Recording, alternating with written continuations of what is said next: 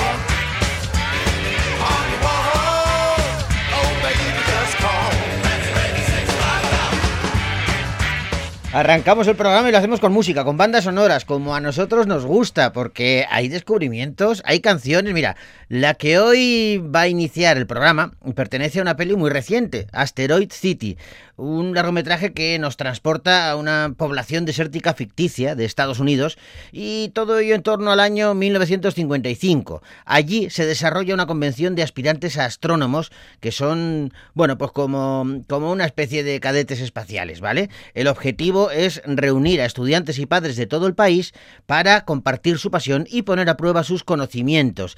Pero claro, eh, aquello, esta reunión, este encuentro se ve radical y espectacular espectacularmente interrumpido por una serie de acontecimientos que van a cambiar el mundo para siempre. Wes Anderson es el director de Asteroid City y la verdad es que es una película que eh, viene cosechando alabanzas desde su, su, estreno hace unas semanas y su banda sonora también llama la atención. Es una banda sonora que lógicamente acompaña a la acción que, como os decía, se desarrolla en una población desértica de Estados Unidos en 1955.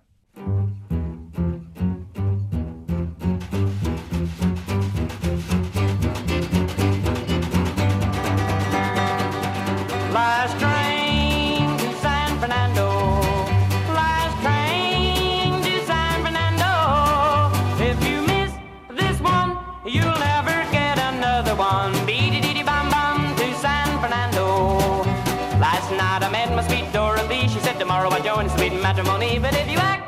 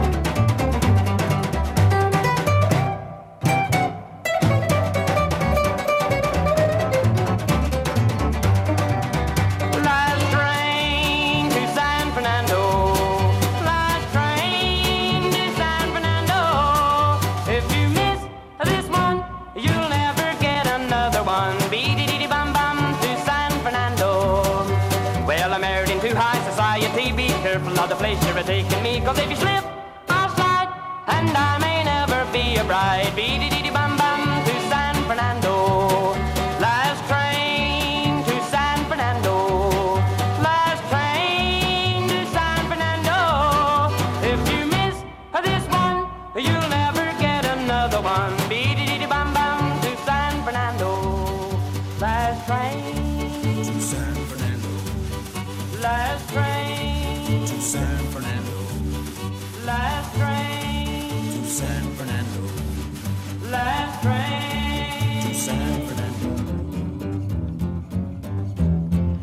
Pues con ese último tren para San Fernando iniciamos nuestro Bogar Baila con Lobos y ahora mismo lo que nos pide el cuerpo es ir al cine.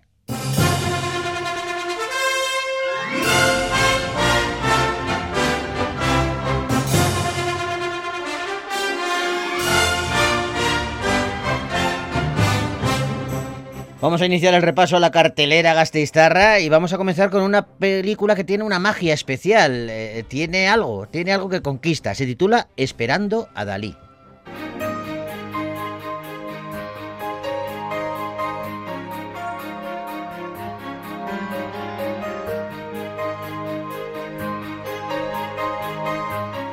Tenemos que contextualizar la acción. Estamos en la España de 1974. Dos hermanos, Fernando y Alberto, son chefs del más importante restaurante francés de Barcelona. Y ambos deciden escapar a Cadaqués por las inclinaciones políticas de uno de ellos. Una vez allí van a ser conquistados por el ambiente mágico de aquel Cadaqués con el rey Dalí a la cabeza del lugar. Jules, el excéntrico y llamativo dueño del Surreal, una especie de de chiringuito de playa original, les va a dar trabajo, pero además, eh, además de ofrecerles ese empleo de platos, les va a hacer compartir su obsesión por Salvador Dalí. Esta admiración por las nubes de Jules va a llevar a los hermanos por accidentadas y, y surrealistas aventuras, a través de las cuales, pues bueno, van a tener que aprender a amar y también a trabajar. Bienvenidos al reino de Salvador Dalí. El padre de Lola tiene unos restaurantes en la playa. El surreal C'est des cuisiniers, ils peuvent aider ton père au surreal, voyons. Es egocéntrico, caótico, grita a todas horas y no sabe escuchar. Para ti es muy importante que venga Dalí el surreal, ¿verdad? Serás el nuevo chef del surreal. Estoy pensando, muchacho, que estás metido en un lío muy gordo, ¿me equivoco? Tú sabes que esos le metieron fuego a una oficina del Estado.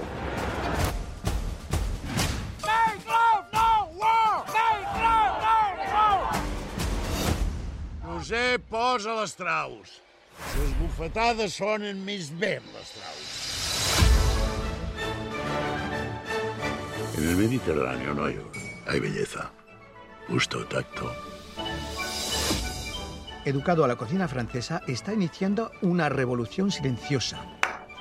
Estamos ante una película que une historias y épocas diferentes y también a personajes eh, que, bueno, no coincidieron en el tiempo, pero de haberlo hecho, igual la historia funcionaba de otra manera. Es lo que propone eh, esta película Esperando a Dalí, que protagonizan Paul López, Iván Masagué, eh, José García o Clara Ponsot, entre otros, todos ellos a las órdenes de David Puyol, que también ha escrito el guion de la película. David, ¿cómo estás? Hola, buenas tardes. Oye, eh, estábamos hablando de, de esa película que es cierto que tiene, tiene como un componente mágico que tú has sabido administrar eh, muy bien, porque claro, eh, tú eres un experto en, en Dalí, eres un experto también en, en Ferran Adrià y, y los has juntado en esta aventura eh, em, ficticia, pero que, que tiene, no, no- no sé cómo explicarme, pero es cierto que te conquista la peli, ¿no? Qué bueno, qué bueno que digas eso. Bueno, la verdad que, mira, yo no sé si soy experto en Dalí en, en, en Adrià porque es muy difícil ser experto en Sí, estos claro. temas. Eh, pero digamos que he leído, me he profundizado un, un poco más de lo, de, digamos, de lo, de lo que se supone, ¿no? Y claro, la magia de la que tú hablas está ahí, en esos dos personajes. Eh, hay que incluir ahí un tercer personaje que es Juli Soler, el socio Sí. de Ferran Adrià, que era un tipo increíble. Recibía a primeros ministros en ese restaurante como si fueran, no sé, amigos de toda la vida, con pantalones cortos, fumando, con...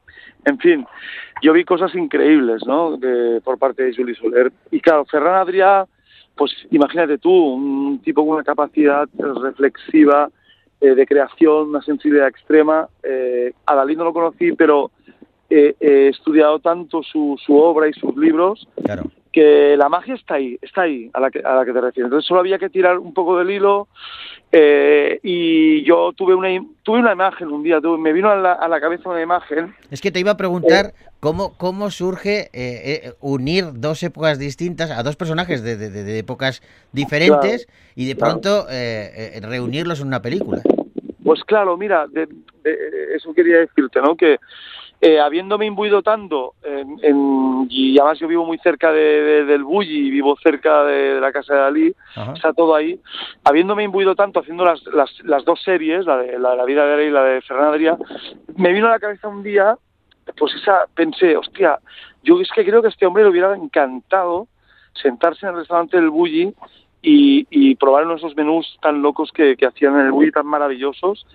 Eh, creo que le hubiera encantado porque le gustaba mucho comer a Dalí. Era un tipo en sus libros, Sí. hay mil citas a momentos de su vida en las que en las que él come y describe la comida. Entonces, incluso editó un libro, Les Dines de Gala, que es un libro directamente basado en cocina y inspirado en la, en la cocina francesa. Ajá. Y entonces yo pensé que, eh, tratándose del mismo paisaje, sentado en esa terraza del Bulli, eh, mirando el mismo bar que él miraba porque eran prácticamente vecinos, eh, lo veía ahí con la americana de, de terciopelo rojo, granate, sentado, disfrutando del mar al lado de un maniquí, porque le gustaba comer al, al lado de un, de un maniquí. Eh, claro, toda esa imagen era muy potente. Entonces tiré, tiré del hilo y salió ese cuento que, que tú has visto, ¿no? Claro, em, a mí me parece fantástico, sobre todo eh, cuando veo que tú también eres el guionista de la película, o sea, que tú, tú, tú te lo has guisado, tú te lo has comido. Me, me- me imagino que... Nunca mejor dicho. Claro, me, me- me imagino que, en, eh, bueno, como estás contando, ¿no? Que en un momento dado te surge en la cabeza esa chispa que une a los personajes. eh, eh, cuando decidiste llevarlo al cine y te pusiste eh, ya manos a la obra a, rodar la película, te entró de repente un cierto vértigo de decir, ¿dónde me estoy metiendo? Sí, claro, tú dirás, eh, pues imagínate, estás tratando con, con, primero con la figura de Dalí, que es, delicada. Es delicado y complejo no caer en, en lo esperpéntico, ¿sabes? Porque Dalí sabía hacer muy bien de Dalí, pero cuando tú tienes que coger un actor para que te haga Dalí. Entonces yo opté por la parte más aristocrática de Dalí. Ajá. ¿no? La, de- la del hombre que, que se sabía desplazar y mover de una manera muy especial. Además, no requería mm, tampoco escenas en las que él hablara, porque para mí era muy importante que fuera un personaje universalmente conocido, pero al que fuera muy difícil acceder, Ujú. Y entonces se convierte casi como en, no sé, es que se podría haber dicho tranquilamente esperando a Elvis, Claro. y hubiera sido lo mismo, ¿sabes? Eh, un, un- un mito, un, un alguien al que tú quieres acceder para que te ayude, para que, para que se involucre en tu vida, es lo que quiere Jules, ¿no? Quiere que desesperadamente este hombre venga a su restaurante a comer, y solo hace que inventar locuras para que para que eso se acabe produciendo pero claro él no se da cuenta que eh, no le ha puesto demasiada atención a, a la cocina de su restaurante.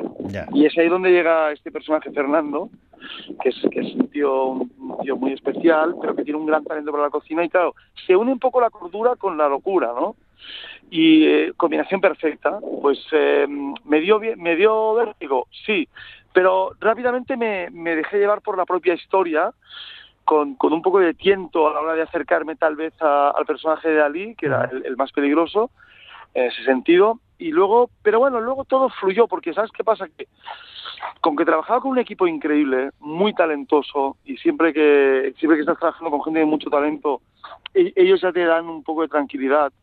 Eh, tú vas, vas más o menos más o menos pidiendo lo que lo que tú quieres y ellos te lo van dando. Y a medida que va llegando todo eso, el vestuario, los actores, eh, pues el maquillaje, la decoración artística, claro, el circo se iba montando, yo pues me iba tranquilizando porque veía que el universo se iba creando. Entonces ahí yo ya me sentí más... Qué bueno. No es más que nada viene antes eso, ¿no? De los nervios. Sí, sí, no, no.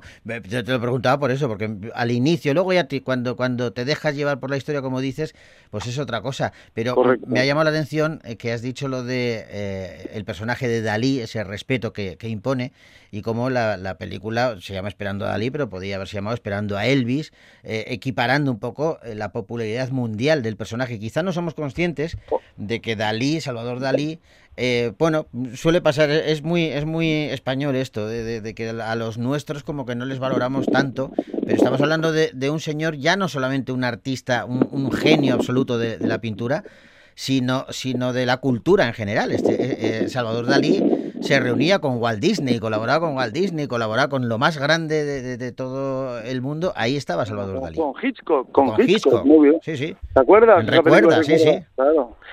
Eh, mira, tienes toda la razón. Yo no sé si es muy nuestro o, o- o no, no lo sé, pero sí que es verdad que bueno, pues que nadie es profeta en su tierra, ¿no? Según dicen. Ahora bien, lo que no podemos discutir es que Dalí es un personaje universal, que viene un millón y medio de personas a verle cada año a sus museos, Ajá. eh, a lo que llamamos el Triángulo Daliniano, que está compuesto por el Museo Dalí en Figueras, eh, la- su casa en Port Llegat y, y el castillo de Púbol, ¿no? que compró para su mujer. Y eso está en un radio de 50 kilómetros. Eh, entonces es increíble, un millón y medio de personas que vienen a ver a Dalí cada año no pueden estar equivocadas, ¿no? Entonces, ese hombre eh, es, es un mito universal, clarísimamente, y entonces, bueno, pues sí, tal vez es verdad que nadie es profeta en su tierra, pero a estas alturas, mm, ya más de 40 años de- después de su muerte, o no, 40 no, 30 años después de su muerte, podemos decir claramente que Dalí es un, es un personaje universal, ¿no? que, ha trascendido, eso está clarísimo. Sí, sí, está. Como lo va a hacer, como lo va a hacer Ferran eh, con el Bulli, ¿eh? Por eso ha abierto este espacio en el lugar donde, donde ocurrió todo, Ujú. eh, ¿sabes? Y yo creo que eso es muy muy importante, porque ahí vamos a encontrar en ese museo, el Bulli 1846, eh, por qué el Bulli por qué el Bulli fue lo que fue, por qué cambió el paradigma de la cocina. Y es nuestro eso, ¿eh? Es nuestro patrimonio, Sí, tanto sí, Dalí está como, claro. como Ferran. Está claro, está totalmente claro. Oye, eh, eh, eh, me gustaría hablar también del elenco que tienes en, en la peli, eh, Paul López, Iván Masagué, pero sobre todo José García, este actor que quizá no es tan conocido en, en nuestro cine, es muy popular en el cine francés, pero que hace un trabajo espléndido. He leído críticas maravillosas, algunas eh, que me parece eh, que, que, vamos, que yo si fuera él las enmarcaba, porque en, en una publicación dicen que José García eh, hace un trabajo redondo entre Mastroianni y Olivier. Eh, En Cinemanía, eso, Santiago Alberú, que hizo una crítica ¿ah? increíble. de hecho, Santiago Alberú, en, en un tuit, que es el mismo periodista que, que- que escribió sí. este artículo, dijo una cosa muy graciosa que era la mejor comedia francesa de este año es española. ¿no? En, Qué en bueno. relación a, en relación a la película. Hombre, porque es bilingüe la, la, la película, es medio francesa, Sí, sí. medio española. Es, eh, mira, mm, y me encanta que digan esas cosas. Me- de verdad, me hacen muy feliz, muy feliz. Porque eh, sí que te digo que buscar este personaje, al actor fue muy complicado. Eh, yo estaba todo... Cuando dijo lo de, lo de Mastroianni en la, en la entrevista, sí. en este artículo, a mí me encantó, porque es que realmente hablábamos de Mastroianni en referencia. Y yo les decía a mis productores, pero Sí, David, ya nos ha dicho que David que tenía... eh, que tenga la gracia natural Sí, de Marcelo Mastroianni. Yo lo utilizaba como referencia. Y me iba muy atrás porque no encontraba esas cualidades. En, eh, claro, los actores de hoy en día tienen muchas, ¿eh? sí, sí, sí. Y no, no- tienen por qué, no tienen por qué tener esas. sí, sí. Pero es que yo buscaba esas. Eh, buscaba esa especie, ya sabes, ¿no? De, de especie de, fi- de felicidad eh, en, en la- en los pequeños detalles de la vida Ajá. que Marcelo Mastroianni sabía darle, ¿no? Que Jack Lemon también sabían darle, Sí, que sí, sí. Fernando Fernán Gómez también lo sabía, lo tenía, no sé. Bueno, es que esas cosas vienen un poco como de como de serie ya, ¿no? Sí, sí. Y entonces eh, trabajamos con dos directores de casting, con, con una directora de casting española que era Gisela Cren, que falleció en, en, en el transcurso de la producción Sí, eh, y que nos hizo un trabajo increíble y que le dedicamos eh, la película. claro. Pero trabajamos de la mano con, con Michel Anguin, que era un director de casting francés. Y ese hombre, que era muy culto y muy, muy inteligente y que le gustaba mucho el proyecto, me dijo, yo te traeré a la- al actor que necesitas. Y me trajo a José García, que es Ujú. toda una estrella en Francia, por otro lado. ¿eh? Sí, sí, por eso te digo Pero que aquí yo no es no- tan conocido, pero que en Francia es un número uno, sí.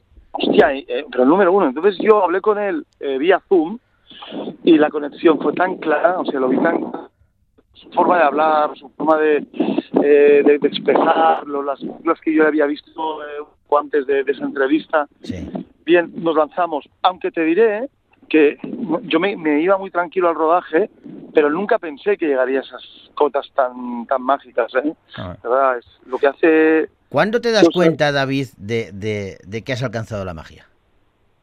Porque... eh, eh, Bueno, mira, pues, pues es una buena pregunta, porque un director está siempre tan asustado Claro, de, de- de- de- de- de no tenerla, pero ¿sabes lo que me ocurrió a mí? Una cosa fantástica, que es que eh, usé al equipo como, como barómetro. sí.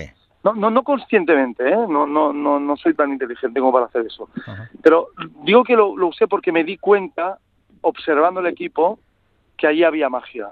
Eh, y me di cuenta cuando eh, José García hizo un- un- una- la escena de los críticos, cuando se enfada con Sí, ellos, sí, sí. eh, los eléctricos, de- eh, sin querer, embobados con la, con la interpretación de... eh, desviaban los focos, ¿sabes? Aquí estaban detrás de los focos Sí, sí. y si les iba el foco hacia arriba, entonces el director de fotografía les miraba como diciendo, ¿pero qué hace? ¿Qué, hace? ¿Qué estáis haciendo? Pa- para abajo, ¿no? Y era porque estaban tan embobados con la interpretación de, José bueno. haciendo estas cosas. Eh, y luego veía, entonces a partir de ahí empecé a fijarme en la cara del equipo cuando él salía en escena. Y yo, yo vi, yo vi, lo vi a través de eso, de eso, ¿eh? A través de esos momentos.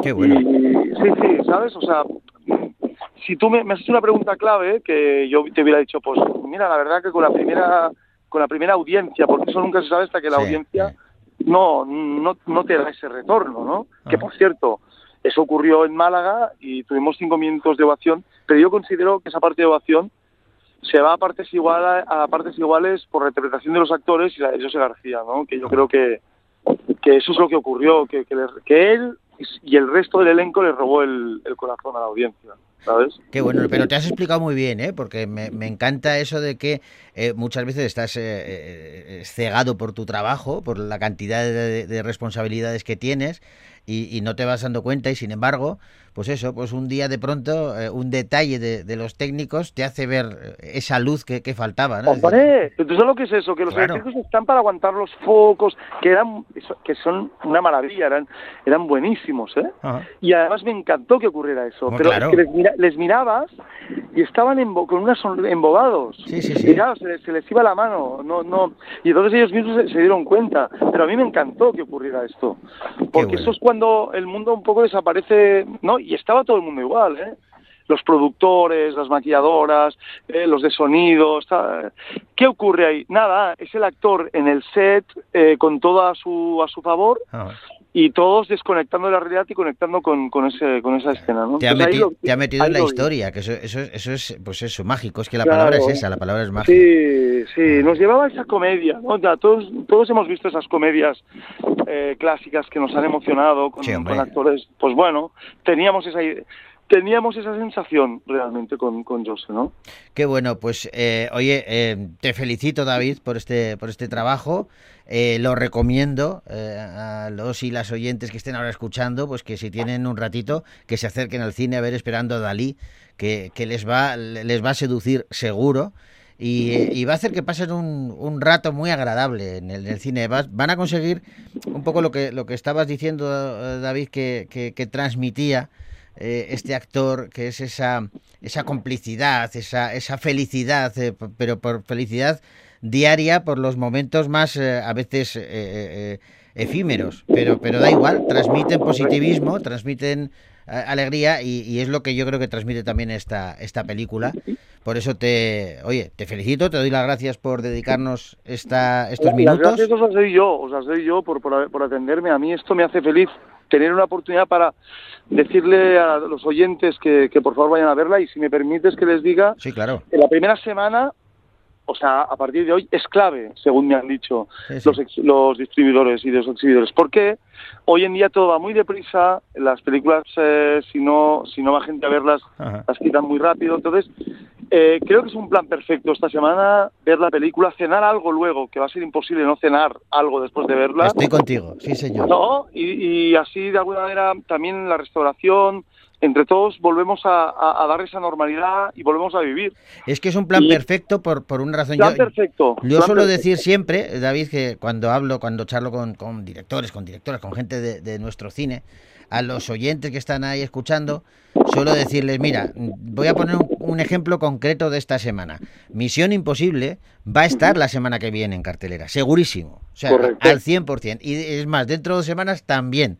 Yo de vosotros, deja, si quieres ver Misión Imposible me parece fantástico, pero vete a verla dentro de unos días. Este fin de semana vete a ver Esperando a Dalí, que es más necesario que vayas a ver eso, que te lo vas a pasar fenomenal y que además es un planazo lo que, lo que dice su director, que luego te va a pedir el cuerpo, oye, vamos a cenar por ahí para prolongar esa magia. Y eso, claro, eso es fantástico. claro. Ese, para mí siempre ha sido el plan perfecto. Coges a tu pareja, tu familia, tus amigos, da igual, compartir creo que es, que es importante.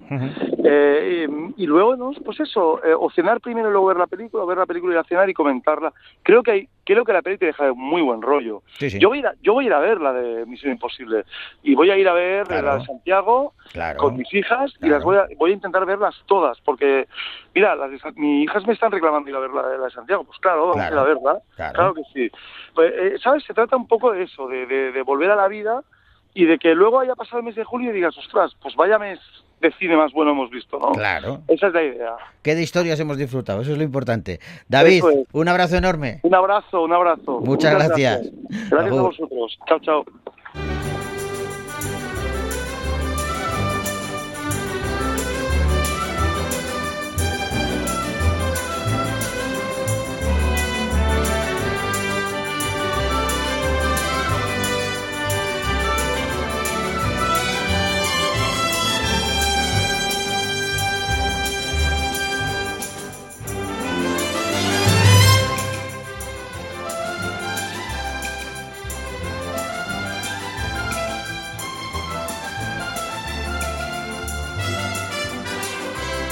Pues hablaba ahora David precisamente de la peli de Santiago, eh, sigue en cartelera eh, Vacaciones de Verano, eh, esta última incursión en el cine de, para toda la familia de Santiago Segura y vamos a decorar un poquito el programa con un poquito de música que nos pone Nena da Conte y que pertenece a esta película, Vacaciones de Verano.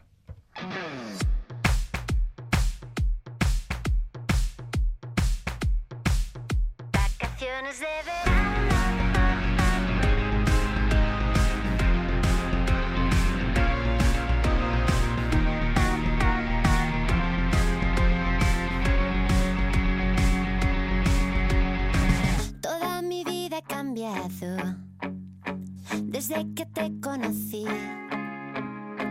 Paso las noches soñando y espero el momento de estar junto a ti. Atrás se queda el invierno, la primavera es mejor. Pronto en verano estaremos, tú y yo sentiremos los rayos del sol. Vacaciones de verano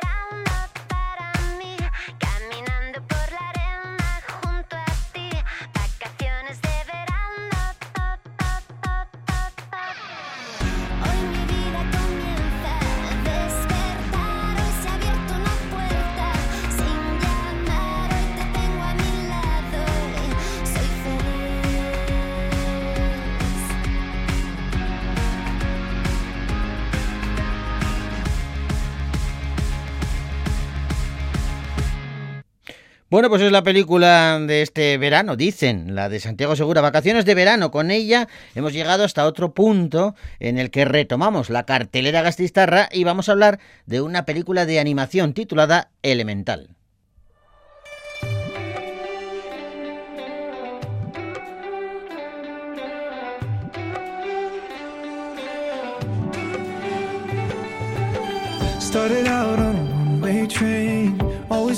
Y con esta película nos trasladamos a Ciudad Elemento, una urbe cuyos habitantes son seres hechos de aire, tierra, agua y fuego. Allí conviven estos cuatro tipos de elementos con una única regla que es imprescindible cumplir.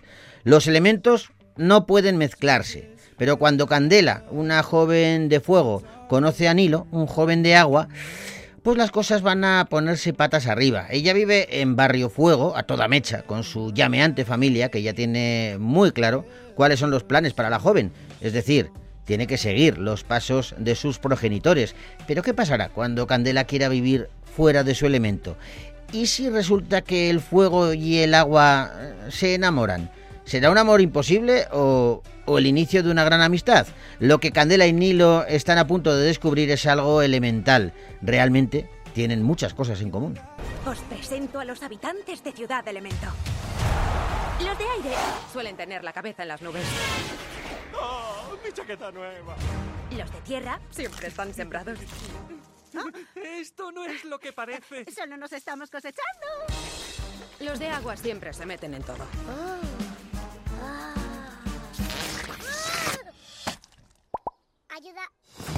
¿Y los de fuego? Su pedido. Vamos a toda mecha.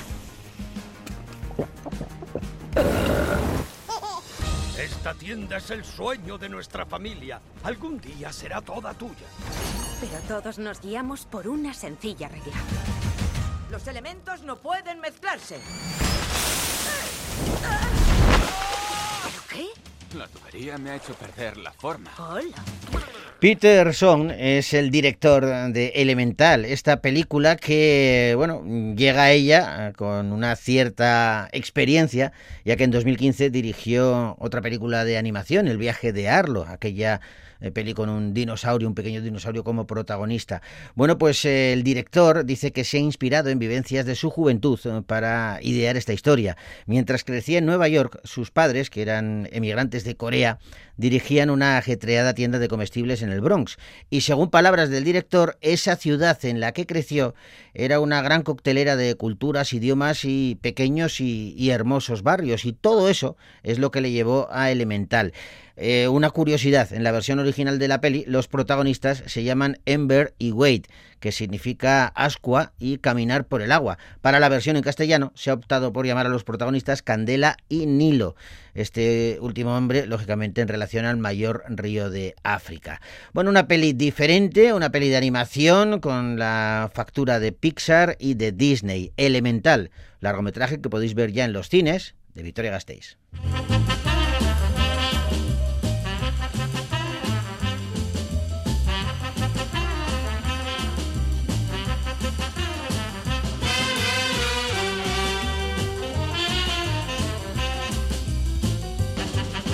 Tom Cruise vuelve a jugarse el tipo y lo hace en Misión Imposible, Sentencia Mortal.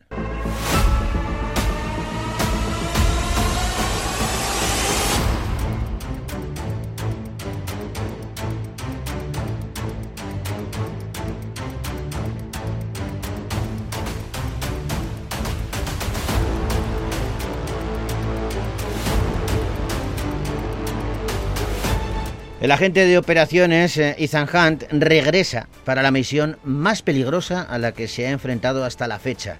Este formidable espía, sin miedo a la muerte, y su fiel equi- equipo de la FMI van a tener que localizar una nueva y terrorífica arma que, si cae en manos equivocadas, pues eh, digamos que puede poner en riesgo a toda la humanidad.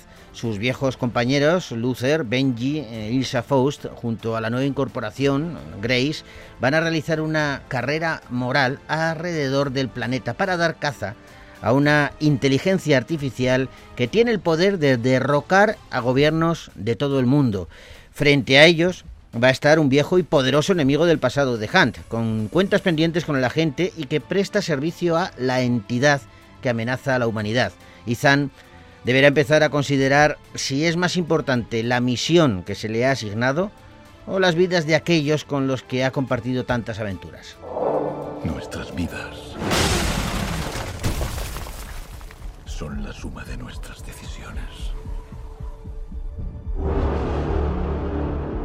podemos huir del pasado. Ethan Esta misión suya le va a salir muy cara.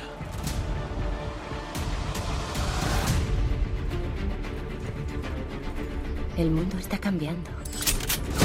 La verdad está desapareciendo. La guerra está cerca. Ha pasado mucho tiempo. No tienes ni idea del poder que represento. Conocen tu historia y cómo termina.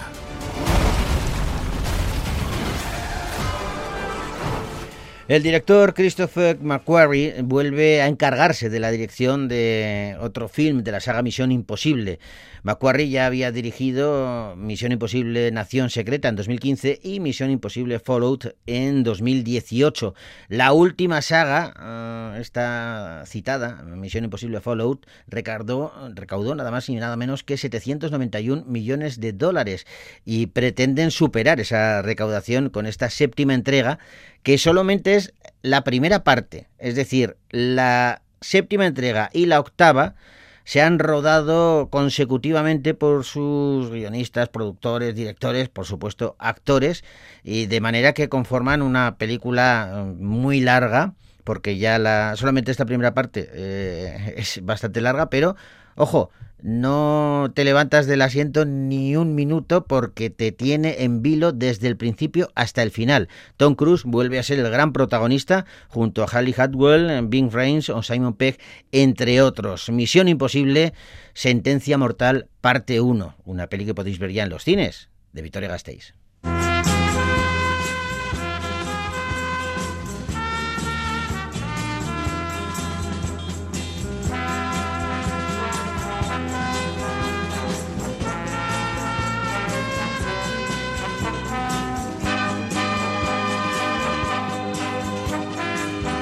Y vamos ahora con una comedia española con mucho mensaje. Se titula Te estoy amando locamente.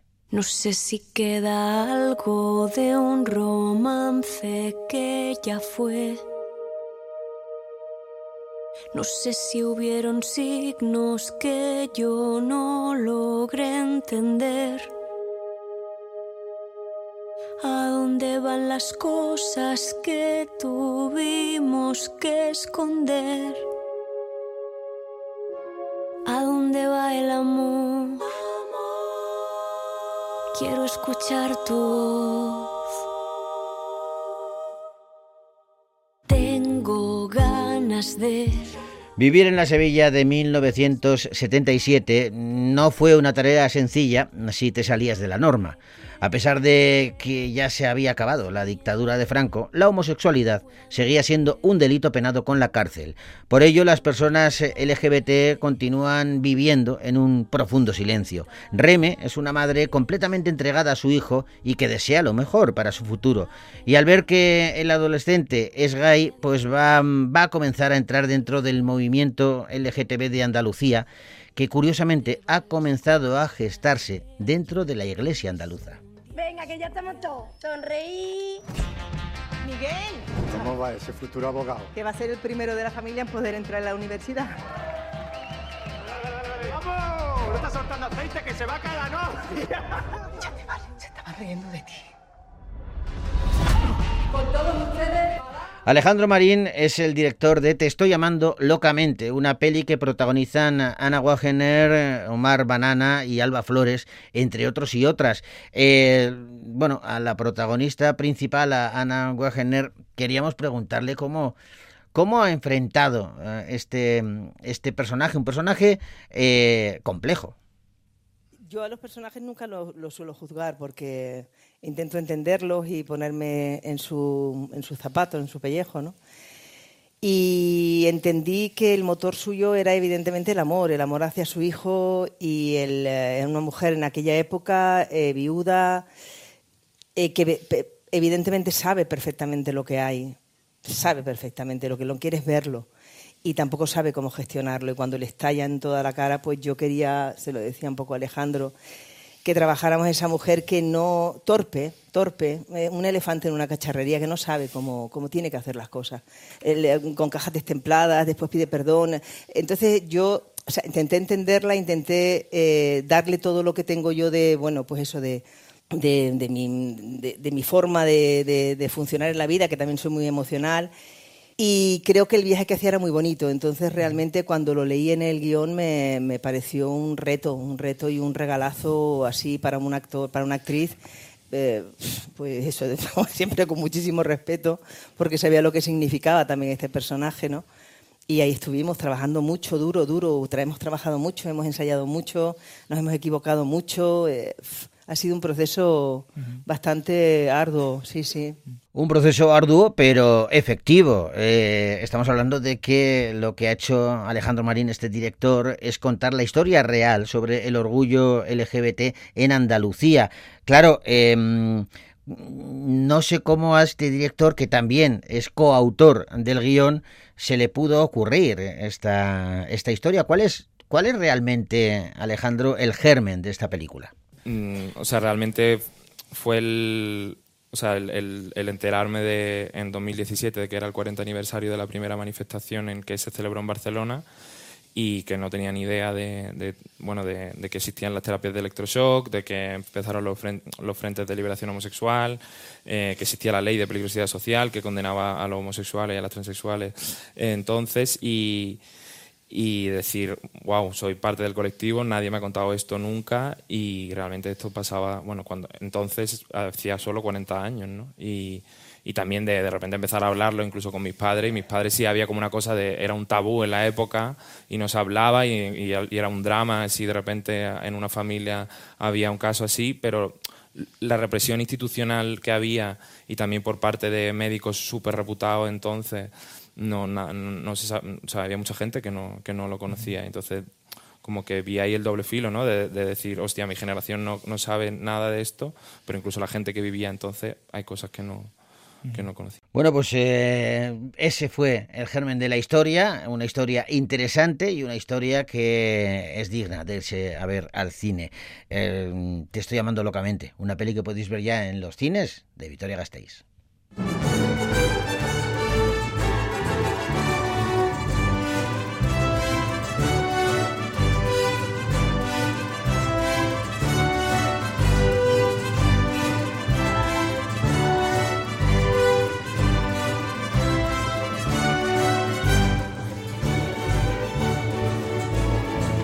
Ciencia ficción, drama, misterio, aventura, todo ello se da cita en otra peli que está en la cartelera de aquí de Vitoria Gasteiz, Vesper.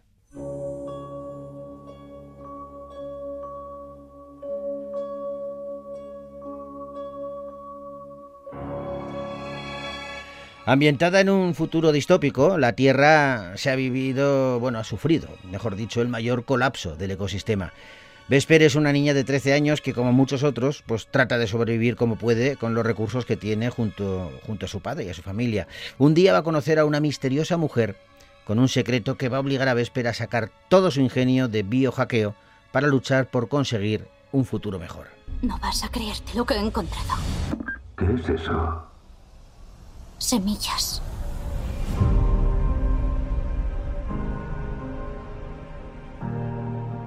Tú y yo nos parecemos mucho, Vesper. Porque no vamos a permitir que este mundo de mierda nos machaque. Pero no te creas que vas a poder cambiar el mundo. Soy habilidosa. Y autodidacta.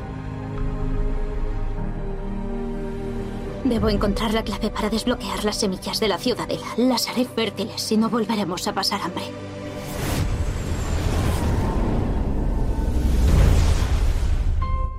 Bueno, pues estamos ante un nuevo toque de atención eh, que procede del séptimo arte eh, para, bueno, pues eh, avisarnos sobre el destino que nos espera si seguimos maltratando el planeta.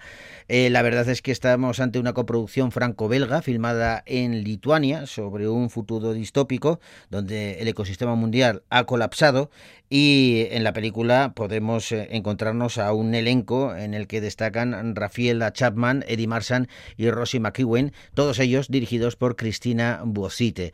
Vesper, una peli que podéis ver ya en los cines de Victoria Gasteiz.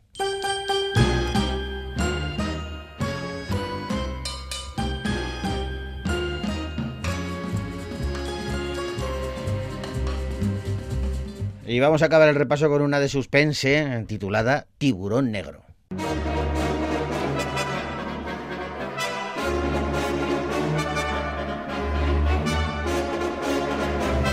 Un sangriento thriller marino eh, que protagoniza Paul Sturges, eh, dando vida pues, a un tipo corriente que se va de vacaciones a la paradisíaca Bahía Azul, en México.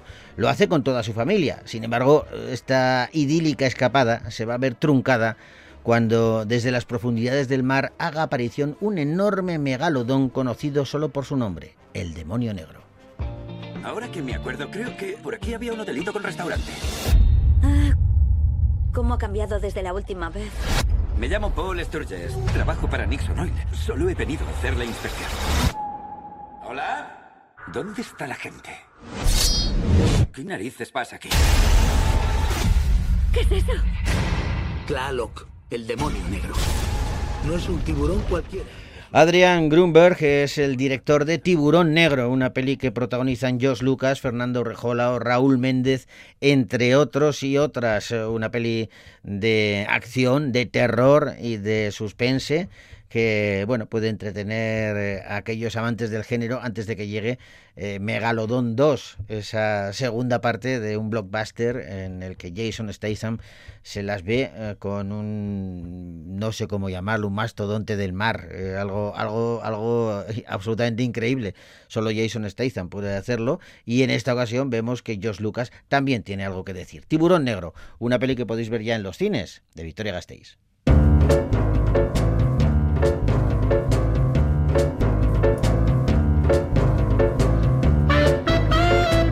Nos tenemos que despedir ya, lo hacemos con música, otra canción que pertenece a una banda sonora reciente. Esta es argentina, aparece en la peli Argentina, 1985, un peliculón, y Estela Raval eh, canta esta canción que ilustra una parte del metraje. Con ellos decimos hasta la semana que viene.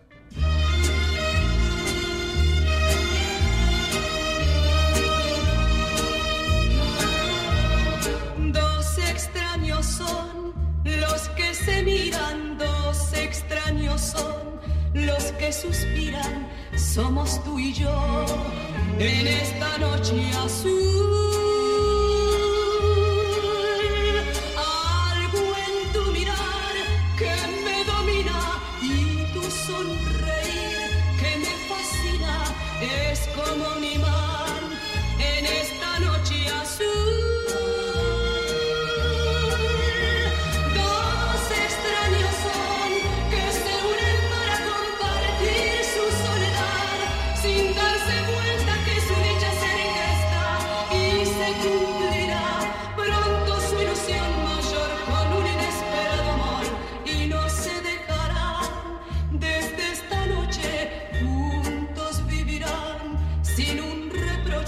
No se sentirán extraños nunca más.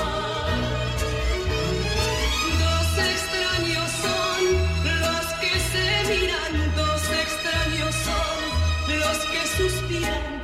Somos tú y yo en esta noche